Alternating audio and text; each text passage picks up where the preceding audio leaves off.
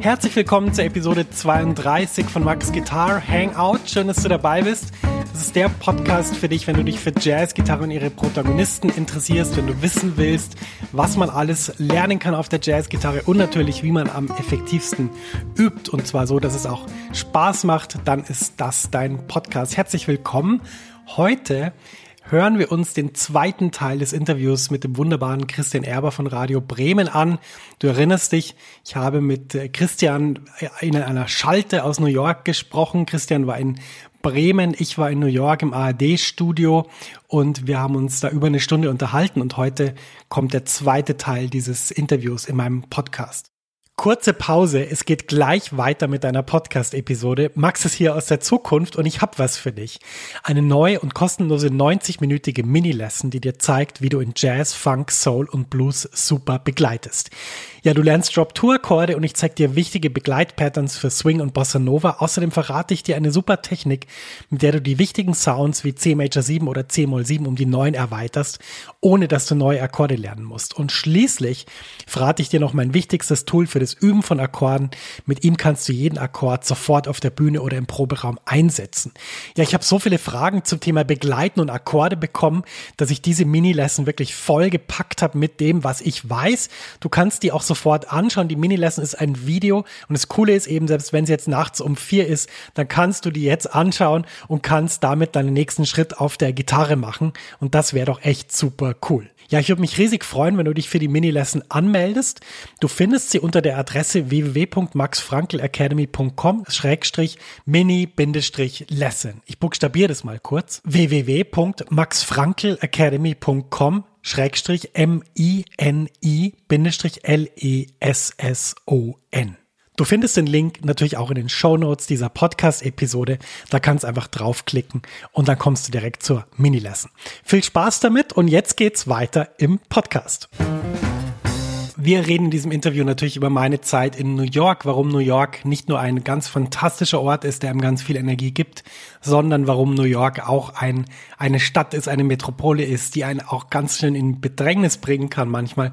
Wir reden weiter darüber, warum ich mich während Merkelgate als Schweizer ausgegeben habe. Du erfährst außerdem, warum ich als Fußballer kein einziges Tor geschossen habe. Aber keine Sorge, das kommt ganz am Schluss. Wenn dich das nicht interessiert, kannst du davor ausschalten. Und last but not least hörst du eine exklusive Vorschau meines neuen Albums. Das ist nämlich ein Album mit dem fantastischen Walrus Ghost, einem Elektronikmusiker aus Brooklyn. Und äh, wir haben ein Album, an dem wir arbeiten, das jetzt fertig ist. Und du hörst einen exklusiven Track hier im Podcast. Und ja, da wünsche ich dir viel Spaß. Äh, mir hat dieses Interview sehr viel Spaß gemacht und es wird auch bald wieder eine neue Edition unseres Gespräches geben, wenn ich dann nämlich in seiner Sendung im NDR zu Gast bin. Und wenn du da eine Frage stellen willst, die Christian mir jetzt nicht gestellt hat, dann äh, geht das ganz einfach. Du musst im iTunes Store nach Max Guitar Hangout suchen. Du kannst auch nach Max Frankel suchen, da kommt es auch. Und dort kannst du kommentieren und dann hinterlass doch eine schöne Bewertung, sprich drück auf die fünf Sterne und stell dann deine Frage, die Christian mir stellen soll. Dann wird er die in der NDR-Sendung stellen und dann werden wir über deine Frage an mich dort reden. Viel Spaß mit diesem zweiten Teil unseres Gespräches im Rahmen der Sendung 2 nach 1. Max Frankl und Christian Erber reden über den Moloch New York. Wir haben da am Anfang schon drüber gesprochen, also über das Arbeiten in Anführungsstrichen. Also hast du tatsächlich Gelegenheit, auch mal selbst irgendwo auf einer Bühne zu stehen tatsächlich oder triffst du dich eher privat mit anderen Musikern oder hinter der Bühne, um zu jammen? Wie kommt der musikalische Austausch, das, was du mit dem Spiel verfeinern, wie, wie findet das statt? Also was ich sehr oft mache, ist einfach mit Mus Musikern jammen in irgendwelchen Wohnzimmern. Das heißt, man, man verabredet sich einfach über Facebook, ist es inzwischen sehr einfach. Man schreibt sich einfach und trifft sich dann nachmittags um zwei und spielt zwei, drei Stunden. Wie ich schon gesagt habe, wenn ich mich auf eine Bühne stelle und ähm, wieder bei der Immigration vorbeikomme, weil ich mal kurz zurück nach Europa muss, dann könnte ich potenziell ein Problem haben. Mhm. Und deshalb habe ich für mich entschieden, das nicht zu machen. Natürlich gibt es viele Musiker, die das in Kauf nehmen, aber ich muss ganz ehrlich sagen, dass es auch ähm, für mich eine Frage war von, wie will ich eigentlich meine Karriere und mein Leben gestalten? Und ich möchte ähm, die Dinge tun, die mir wichtig sind, aber trotzdem nicht so eine Art von ähm, ja, halblegales Problem dann irgendwann bekommen, weil ähm, das ist einfach nicht meine Art. Ich möchte gern transparent sein und offen sein. Und wenn ich dann äh, irgendwann entscheide, dass für mich die Bühne in New York extrem wichtig sind, dann werde ich auch äh, das Artist-Visum beantragen und dann mit dem Visum beim Immigration Officer vorstellig werden. Alles ordentlich dann, so wie sich das gehört. Ne? Dann, genau. ja, wie finanzierst du dich denn eigentlich? Also hast du als Stipendiat äh, quasi all-inclusive äh, oder musst du auch hier und da sehen, dass ein bisschen was reinkommt? Also durch, durch Unterricht oder so zum Beispiel? Ja, also als Stipendiat habe ich eine gewisse Summe, die ich, die ich quasi neben dem, neben der Tatsache, dass mir die Miete bezahlt wird, die ich zur Verfügung habe jeden Monat.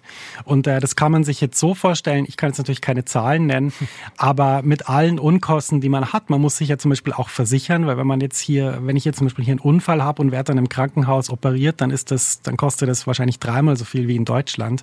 Und dagegen muss man sich natürlich versichern. Also wenn man alles jetzt mit einberechnet, würde ich sagen, ich kann mir mir schon leisten, mal ein Konzert zu gehen, aber es ist jetzt nicht so, dass ich hier leben kann wie, äh, wie ein Schlagerstar auf Mallorca. Ja. Genau. genau. Wenn du dich mit den Freunden oder anderen Musikern unterhältst, äh, ist das dann in Anführungsstrichen nur über Musik oder Kultur oder geht es da auch allgemeiner um, um Politik oder auch äh, Donald Trump, um diesen dieses Wort, diese Person einfach schon mal zu nennen? ja, das ist eine sehr gute Frage. Also generell ist meine Erfahrung, dass, dass es ganz unterschiedlich ist. Äh, Jazzmusiker reden teilweise den ganzen Tag nur über Musik oder sie reden auch nur über sich selber. Ähm, manchmal reden sie auch über Politik. Äh, wenn man es von sich aus anspricht, bekommt man von jedem Menschen eine Meinung darüber. Und die ist dann mal differenzierter und mal weniger differenziert. Aber ich würde sagen, man unterhält sich auch noch über ein paar andere Dinge außerhalb der Musik.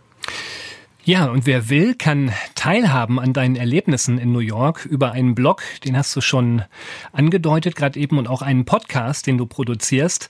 In einer deiner aktuellen Folgen hast du sehr anschaulich berichtet, was es eigentlich heißt, längere Zeit in New York zu leben, mit welchen Widrigkeiten und Herausforderungen man da konfrontiert wird. Darüber wollen wir gleich sprechen.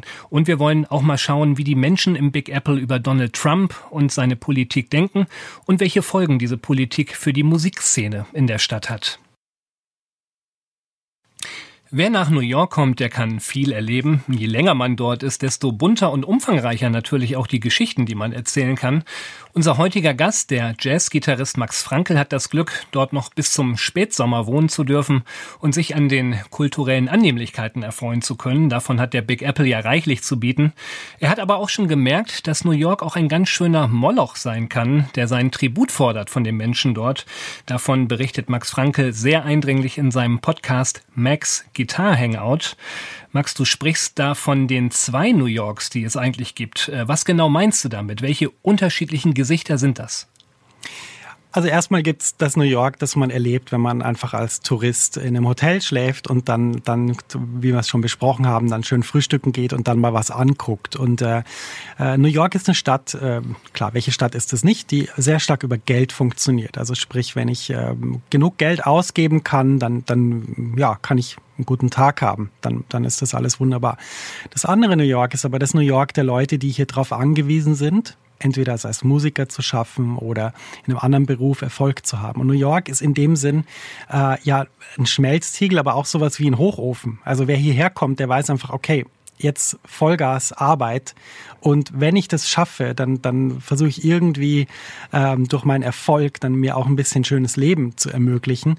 Aber sozusagen die, die Art von wie jeder hier mit seiner Arbeit und mit diesem Gefühl von ich bin, ich bin beschäftigt den ganzen Tag, so wie jeder damit konfrontiert ist, die ist schon wesentlich höher, als ich das aus Deutschland kenne. Ja, du sprichst da tatsächlich von einem äh, menschenzermalmenden Moloch. Ähm, was genau meinst du damit oder was macht diesen Moloch genau? Inwiefern zeichnet der sich aus? Also grundsätzlich ist es erstmal ähm, physisch sehr anstrengend, ein, ein, New Yorker zu sein. Also ähm, durch die Gegend zu fahren. Ähm, ich bin jetzt auf dem Weg zum Interview. Ich glaube, ich habe eine Stunde gebraucht hierher. Und äh, das ist jetzt so ein normaler New York-Trip. Also das, das kann durchaus sein in der Rush Hour, dass man eineinhalb Stunden braucht oder bis zu zwei. Und äh, dann ist natürlich die Menge an Eindrücken. Also es sind, es ist eigentlich überall laut, es ist überall dreckig, äh, es gibt überall Musik, jemand, der in der Subway spielt, äh, überall schreien Leute. Und äh, man muss einfach gut auf sich aufpassen. Es ist wirklich eine Großstadt und, und man kommt auch manchmal in Situationen, wo, wo man besser die Straßenseite wechselt. Und deshalb ist es, ist es einfach auch eine Stadt, die ihren Tribut fordert. Wenn man hier so Tag ein, Tag aus durch die Gegend rennt und man ist eben nicht immer gleich fit, dann ähm, ja, kann es einfach passieren, dass man irgendwann merkt, ui, das kostet ganz schön viel Energie. Aber fühlst du dich sicher in Anführungsstrichen auf den Straßen äh, oder ist das äh, eher problematisch? Du hast sowas angedeutet gerade eben. Also dann lieber auch mal die Straßenseite wechseln. Ja, also ich würde sagen, ich habe so einen Großstadtradar. Den habe ich bei den letzten New York-Aufenthalten gelernt und der funktioniert so, wenn man irgendwie das Gefühl hat, irgendwas ist nicht gut, dann ähm, dann äh, wechselt man die Straßenseite oder geht woanders hin. Also das ist zum Beispiel nachts so. Man schaut einfach, wer ist so da. Und so der typische Tourist würde einfach so auf sein Handy starren und Musik hören und durch die Gegend laufen. Das ist das Schlechteste, was man machen kann. Hm. Vor allem im tiefen Brooklyn nicht zu empfehlen. Ähm, ich würde nicht sagen, dass es gefährlich ist. Ich habe auch mit vielen Leuten darüber geredet. Sie sagen eigentlich, New York ist, ist unglaublich sicher geworden in den letzten Jahren. Aber es ist halt wie überall in der Großstadt. Es ist in Frankfurt hinterm Bahnhof, genauso wie in Berlin, in Neukölln, genauso wie in New York. Wenn man zur falschen Zeit am falschen Ort ist und in irgendwas reingerät, dann äh, ja, kommt man in Probleme. Und das muss man einfach verhindern, indem man einfach aufmerksam ist, was so um einen rum passiert. Du musstest vor kurzem auch mal zum Arzt. Ähm, eigentlich nichts Spektakuläres, zumindest bei uns in Deutschland mit dem vergleichsweise straff organisierten Gesundheitssystem ja nicht. Äh, in New York ist das anders. Da wird selbst die Behandlung einer leichten Handverletzung zum teuren Luxus, oder? ja, auf jeden Fall. Also ähm, ich hatte ein Problem, weil ich mir Sonntagmorgen in einem Coffeeshop, da war ich eben mal in einem Coffeeshop, ähm, habe ich mir an so einem, das war so eine Holzbar und ich wollte meinen äh, Geldbeutel wieder in meinen Rucksack tun und habe mir da so ein so eine Art Splitter unter den Nagel gezogen. Tut mir leid, dass ich das jetzt so sagen muss. Kein angenehmes Gefühl. Das Problem war tatsächlich, äh, ich bin eigentlich ein ganz guter Operateur, aber ich habe einfach das Ding nicht mehr rausgekriegt und dann war das so ein bisschen ja leicht entzündet und so. Dann muss ich das entfernen lassen. Und ähm, ja, da muss man dann einfach in den Emergency Room. Und ähm, ja, da wird man damit konfrontiert, dass äh, schon das Erscheinen in diesem Room relativ teuer ist. Und ähm, ja, muss man einen sauren Apfel beißen und erstmal sicherstellen, dass das Geld auch fließt. Vor welche äh, preisliche Alternative wurdest du dann gestellt? Da gibt's ja klare, klare Ansagen, die wir hier so in Deutschland, vor allem wenn mit Chipkarte, äh, gar nicht kennen ne? oder gewohnt sind. Ja, also Alternative kriegt man eigentlich keine. Ich habe einen, äh, Sie haben gesagt, es, es gibt einen Rabatt, wenn man sofort zahlt. und äh, den habe ich dann in Anspruch genommen. Aber das war jetzt so das Einzige, was ich noch raushandeln konnte. Und das waren 250 Dollar irgendwie oder sowas, ne? Genau, es hat dann 250 gekostet und sonst wäre es 400 gewesen. Na, da heißt es doch zugreifen, dann natürlich. genau. Ja, du hast ja natürlich mit vielen Menschen aus der New Yorker Kultur- und Musikszene zu tun. Äh, wie begegnen die dir als Deutschem eigentlich? Also welche Bilder existieren da? Oder gibt's da Urteile, Vorurteile oder ein Image? Ähm, es ist so, dass aktuell, als Donald Trump äh, Angela Merkel mehr oder weniger nicht die Hand schütteln wollte oder konnte oder es nicht angeblich gehört hat, da gab es schon so ein paar Kommentare, die gesagt haben, es tut uns leid, was passiert ist. Ähm, ansonsten habe ich das Gefühl, dass mir als Deutschen sehr viel Respekt entgegengebracht wird für, für ja, ich weiß gar nicht wofür, weil ich habe ja persönlich nichts dazu beigetragen, aber ähm, ich habe das Gefühl, es wird einem mit Respekt begegnet und, und ähm, man ist natürlich in New York nicht sehr glücklich über, über solche Sachen wie, wie die Sache mit dem Handschütteln. Ja, ja, zumal der ist ja jetzt von einer Europareise erst wiedergekommen und überall, wo er war, muss man ja so deutlich sagen, hat er verbrannte Erde hinterlassen, der äh, Donald Trump. Ähm, nehmen das die New Yorker tatsächlich zur Kenntnis, die Menschen, also beschäftigt die das, grübeln die darüber nach? Ja, das denke ich schon. Wenn man das anspricht, ähm, hat man viel, ja, das, das Feedback, also ein Gefühl des Bedauerns, ein, auch ein Gefühl der Hilflosigkeit. Und äh, man muss aber auch einfach sehen, dass, dass auf dieser Stadt auch sehr viel Druck liegt, wie ich das schon erwähnt habe, dass jeder einfach schauen muss, dass er zurechtkommt. Und deshalb, natürlich wird das manchmal angesprochen, aber das ist jetzt nicht so, dass die zu Hause sitzen und den ganzen Tag überlegen, was jetzt der Donald Trump wieder falsch gemacht hat, sondern meistens äh, versuchen sie irgendwie ihr Leben auf die Reihe zu kriegen. Ist das richtig, dass du gesagt hast, eben weil so dieses Bedauern, das dir entgegengebracht wird, dass das eigentlich so gar nicht deine Art ist, dass du dich da manchmal als, als Schweizer dann tatsächlich auch ausgibst? Weil da, dazu muss man wissen, also Zürich ist ja deine Wahlheimat äh, eigentlich. Also wenn du nicht in New York lebst, dann, dann lebst du in Zürich. Aber dass du dann auch bewusst sagst, äh, ich komme aus der Schweiz? Das habe ich dann irgendwann angefangen auf dem Höhepunkt von Merkelgate, ja, weil ich dann irgendwann, ich hatte das dann schon so oft gehört, dass es, dass es ihnen leid tut mit der Hand, dass ich dann irgendwann umgestiegen bin auf die Schweiz, weil mit der Schweiz, äh, da ist jetzt noch nichts passiert, diplomatisch gesehen. Okay, aber für den Schmelztiegel New York hat es doch bestimmt ganz konkrete Folgen. Also wenn der neue Präsident ein Einreiseverbot für Menschen aus bestimmten muslimischen Ländern verhängt, äh, welche sind das genau? Also hast du die so in der Jazz-Szene tatsächlich Verwerfungen auch schon zu spüren bekommen?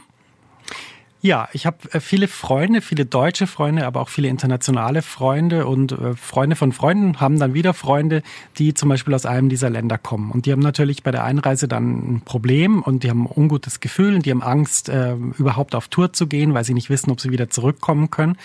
Und gerade die Musikszene lebt ja davon, dass es eben irrelevant ist, woher man kommt, sondern es ist ja eigentlich nur entscheidend, was man für einen Sound macht, ob man ein netter Typ ist und äh, dann ist man schon dabei. Und, und ähm, das sorgt natürlich für Irritation, aber natürlich generell sorgt auch so die, die Haltung, ähm, wie ich das so mitbekommen habe, hält Donald Trump nicht sehr viel von Kultur. Also das ist jetzt mal so aus der Ferne das, was ich, was ich so gehört habe. Und das ist natürlich äh, nicht schön, weil gerade eine Stadt wie New York, Tag. Die Gentrifizierung geht immer weiter und die Musiker werden sowieso an die Ränder gedrückt.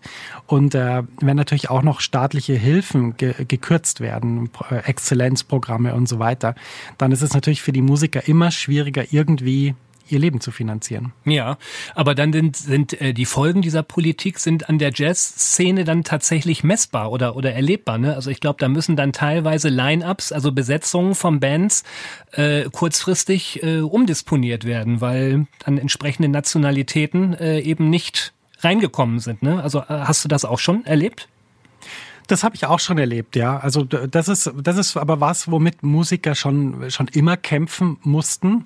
Und äh, teilweise liegt es auch einfach daran, dass es zum Beispiel, wenn man jetzt eine Tournee spielen will in Amerika als deutsche Band, dann ist es sehr schwer, ein entsprechendes Visum zu bekommen. Dann hat man zwei Möglichkeiten. Entweder man investiert Geld und sehr viel Zeit, versucht irgendwie die nötigen Dokumente zu bekommen, oder man fliegt halt hin und sagt an der Grenze, dass man zum Spaß da ist. Und äh, wenn, wenn die dann rausfinden, dass man halt doch nicht nicht zum Spaß da ist, dann wird einem die Einreise verweigert. Das ist ganz vielen Kolleginnen und Kollegen schon passiert.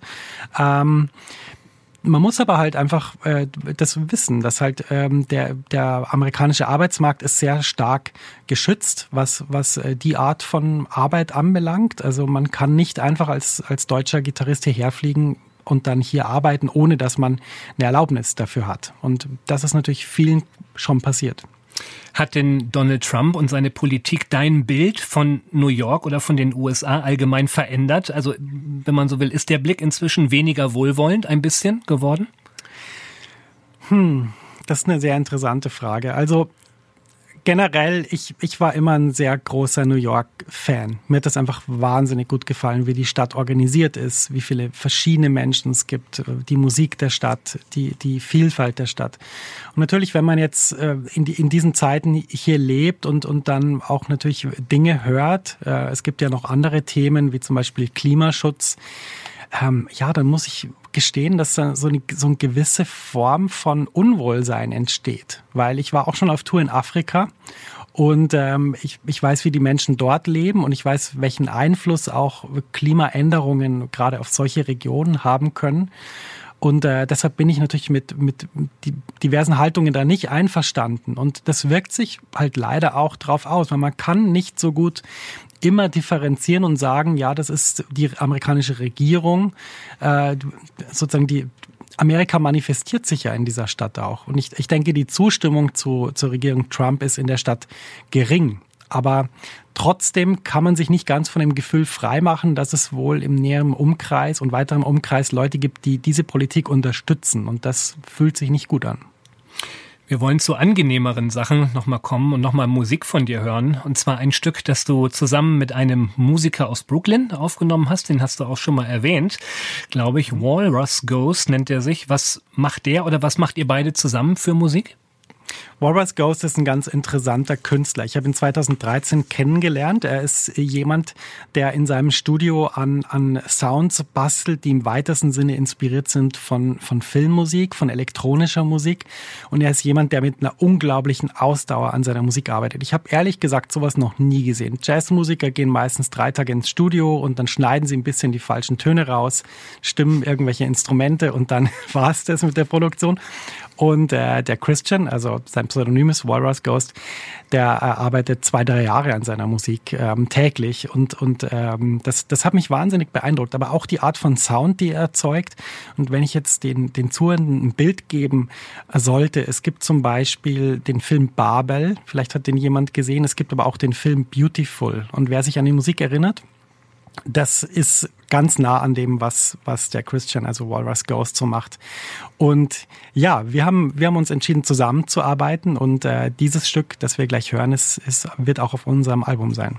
Und der Song heißt Hier und hier sind wir.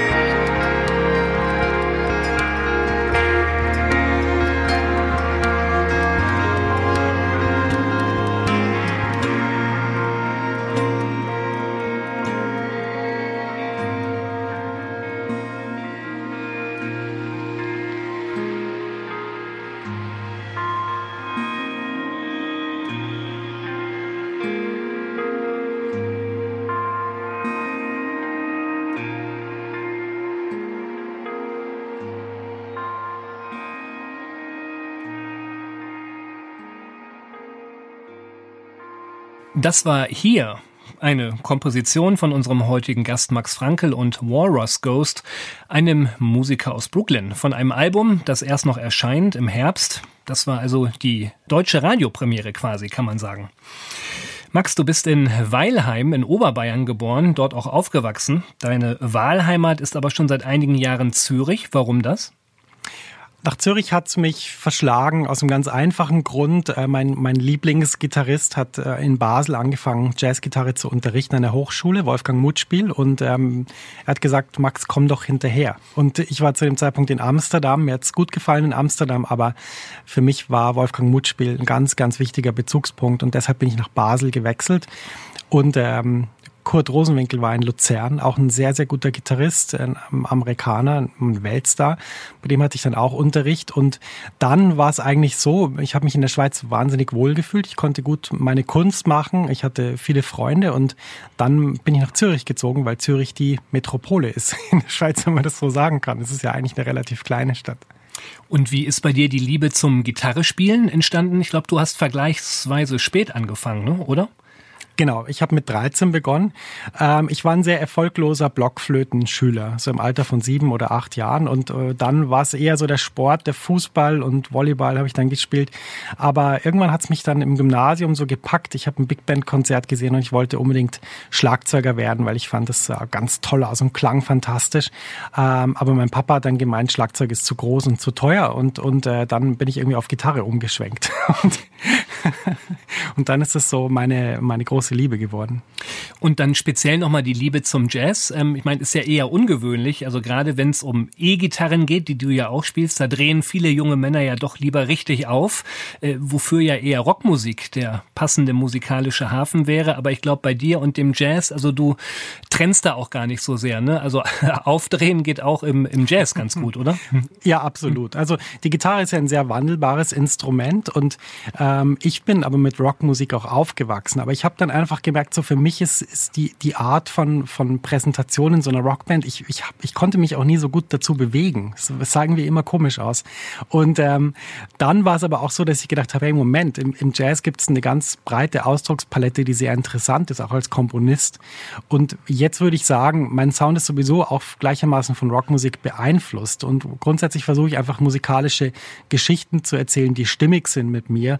Und deshalb äh, Angus Young ist ein fantastischer Gitarrist aber das war jetzt nie so das Max-Frankl-Bild von was ich auf einer Bühne wirklich tun kann. Ich konnte mich, wie gesagt, zu schlecht dafür bewegen. Spielerisch war es kein Problem, aber die, der, Show, der Show-Effekt war einfach nicht gegeben.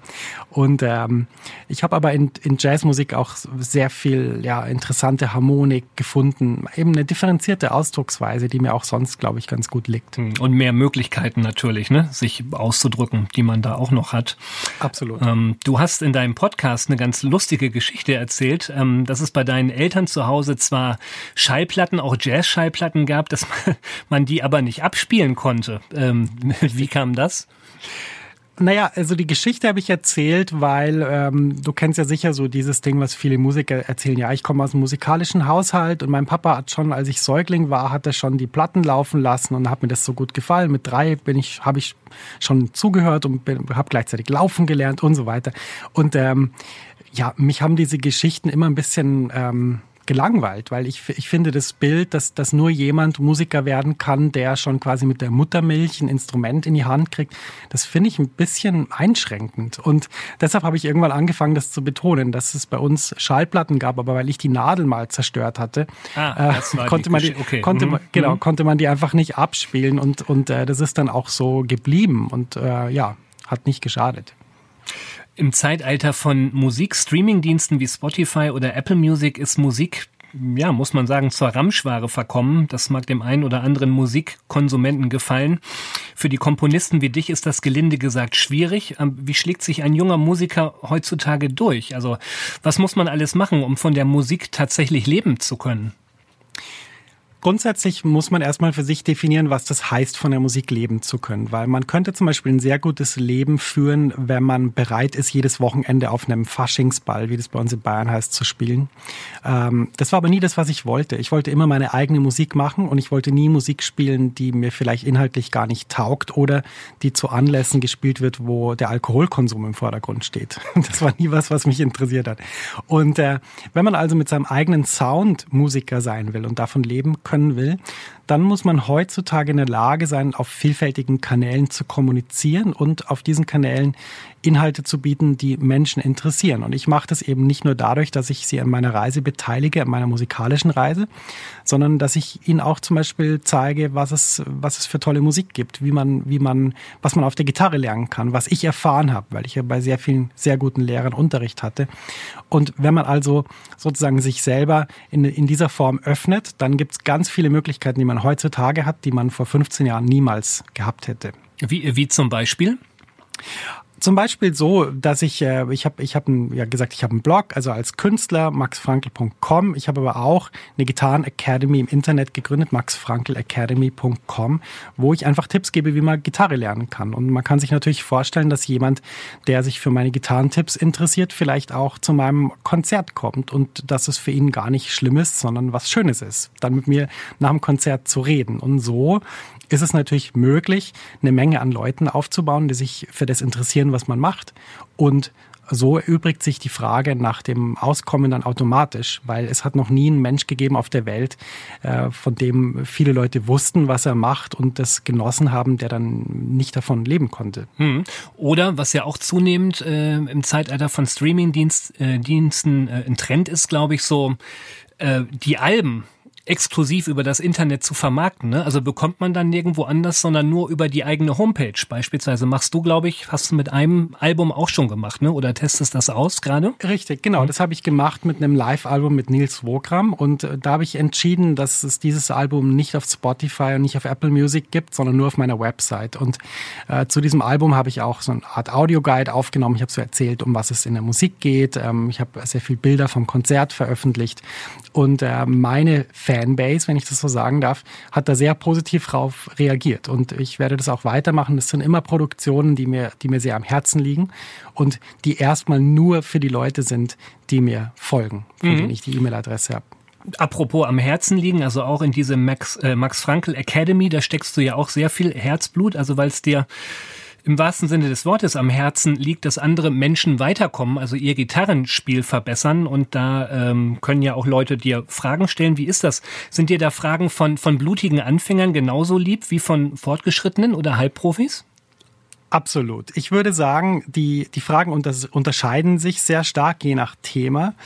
Ähm, aber das Tolle ist, dass ich bei jeder Frage auch Dinge wieder lernen kann über jemanden oder über eine bestimmte Musik. Und, und deshalb, ich würde gar nicht sagen, die Frage ist mir lieber als die andere. Ähm, mir geht's einfach drum. ich, ich habe ja letztes Jahr auch ein Buch geschrieben über Jazzgitarre und ich wollte einfach vermitteln, äh, Jazzgitarre muss nicht dieses schwierige, komplizierte Ding sein, wo man, wo man äh, 100 Seiten durchliest und am Schluss immer noch nicht weiß, wie es funktionieren soll und dann nochmal zehn Jahre übt und es dann immer noch nicht kann. Ich wollte das auf eine leichte Art vermitteln. Ich wollte das persönlich vermitteln. Ich wollte mit meinem Namen und meiner Karriere dafür stehen und ich wollte auch für Fragen erreichbar sein. Und deshalb, ich genieße diesen Austausch sehr. Die Leute, die mir schreiben, äh, bringen mir sehr viel bei über Musik und, und ich versuche ihnen so gut wie es geht zu helfen. Und ähm, wenn mir dann so wie kürzlich Leute schreiben, dass es ihr ganzes Spiel revolutioniert hat, wenn ich, wenn ich ihnen Dinge gezeigt habe, dann ist es natürlich sehr, sehr schön. Mhm. Klar, Musik, die eine Leidenschaft. Äh, es gibt noch eine andere. Wir haben uns ja bisher auch bemüht, Max, dich als weltoffenen, sympathischen jungen Mann mit gutem Geschmack zu präsentieren. Jetzt kurz vor Schluss wollen wir diesen Eindruck ein bisschen trüben. Zumindest indem wir verraten, du bist auch Fußballfan und zwar vom FC Bayern. Äh, ich fürchte, da werden viele Hörer hier im Norden so ihre Probleme mit haben. Nein, das müssen sie gar nicht. Also äh, grundsätzlich, ich, ich bin zum Fußball gekommen, weil ich als kleiner Junge Fußball gespielt habe und ich habe ähm, es während vier Jahren in meinem Team nicht geschafft, ein Tor zu schießen. Und es gab einmal die, die Möglichkeit, da ist der Ball wirklich direkt vor meinem Fuß gefallen und das Tor war zwei Meter entfernt und ich habe ihn an die Querlatte geschossen. Und äh, das war für mich so ein traumatisches Erlebnis, dass ich jahrelang davon geträumt habe, dass ich jahrelang geträumt habe davon, ich könnte vielleicht nochmal in eine Mannschaft eintreten und dann ein Tor machen, wenigstens ein Tor.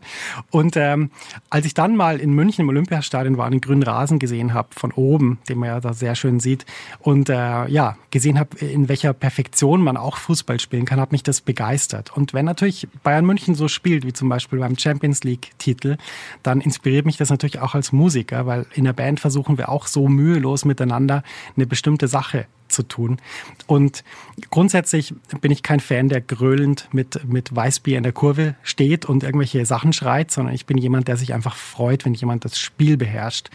Und ähm, also Sport denke, oder Fußball als aus ästhetischer Sicht oder als Kunst vielleicht. Ja, es macht gesehen, mir einfach ne? Spaß, Mhm. es anzuschauen. Und es gibt natürlich auch andere Vereine, die, die im Moment ein bisschen Probleme haben im Spielaufbau. Also ich will jetzt da keine hoffe Namen nennen. nicht die im grünen Trikot, meinst du? Äh, nee, mehr so die im blau-weißen Trikot, auch Gut, im ja, Norden. da können wir ja. mit leben, hier im Ja. Nordwesten zumindest. Eben, aber genau. um die Grünen, gut, musste man Nee, sich zuletzt ein bisschen Sorgen machen, am Ende ja nicht mehr.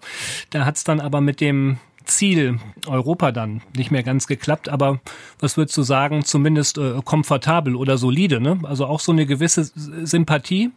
Ich habe auf Werder jeden Fall eine Bremen? Mhm. Sympathie mit Werder Bremen, weil als ich angefangen habe, mich für Fußball zu begeistern, ist Werder Bremen deutscher Meister geworden. Und äh, das hat mir natürlich gefallen. Aber trotzdem, wenn ich, wenn ich wählen kann, bin ich natürlich mehr für Rot als für Grün. Ja, Max, wir sind kurz vor dem Ende. Vielleicht noch mal so ein kleines Abschlussfazit. Du hast als Gitarrist und Bandleader inzwischen ein halbes Dutzend Alben veröffentlicht, hast 2012 den begehrten Echo Jazz gewonnen als bester deutscher Gitarrist und das alles mit knapp 35 Jahren, ähm, alles sehr schnell bis dahin. Also welche Ziele hast du dir gesetzt? Was kann da noch kommen oder soll kommen? Also grundsätzlich ähm, versuche ich immer meine, meine Kunst weiterzuentwickeln, neue Projekte wie jetzt mit Walrus Ghost zu machen, die vielleicht auch überraschen können. Ähm, und den Sound einfach auszudrücken, der, den, den ich in mir höre. Und ich finde es ganz wichtig, als Künstler einen aktuellen Bezug zu bieten. Also mich interessiert eigentlich nicht, ein Album zu machen, was so klingt, wie wenn man das vor 40 Jahren aufgenommen hätte, sondern ich würde gern so klingen, wie 2017 klingt. Und äh, das mache ich auch gerade in New York. Ich lasse mich inspirieren und, und äh, warte gerade drauf, wie denn meine neue Musik klingen wird. Und im Moment, wenn man mich im Moment fragt, kann ich es gar nicht sagen. Aber in ein paar Wochen werde ich es wissen. Wir wünschen dir dabei jedenfalls bei deinen Plänen oder für deine Pläne gutes Gelingen und viel Erfolg. Das war unser heutiger Gast bei 2 nach 1, Max Franke. Für alle Interessierten hier nochmal kurz zwei Hinweise. Für Gitarrenfans bestimmt interessant die Max Frankel Academy. Äh, sag noch eben, wo man die findet im Netz genau. Die findet man im Netz, wenn man einfach Max Frankel Academy in einem Wort.com in, in den Browser der Wahl eingibt. Okay, dort auch der Link zu deinem Podcast Max Guitar Hangout, in dem du unter anderem über deine Erlebnisse in New York berichtest und dich deinen Lieblingsgitarristen widmest. Am Mikrofon verabschieden sich Christian Erber und Max Frankel. Tschüss und schöne Grüße über den großen Teich. Das war also mein Gespräch mit dem wunderbaren Christian Erber in der Sendung 2 nach 1 von Radio Bremen. Wir hören uns nächsten Freitag wieder, wenn nämlich die nächste Episode von Max Guitar Hangout erscheint. Und bis dahin wünsche ich dir alles Gute, viel Spaß beim Spielen, viel Spaß beim Sachen auschecken. Und wenn du irgendwelche Fragen oder Anregungen hast, dann schick doch eine E-Mail an max.maxfrankel.com. Ich freue mich immer sehr und antworte auch. Im Gegensatz zu Olli Schulz übrigens. Olli Schulz liest immer alles, aber beantwortet nichts. Ja, das geht natürlich, geht natürlich nicht. Ähm, viel Spaß und bis nächsten Freitag, dein Max.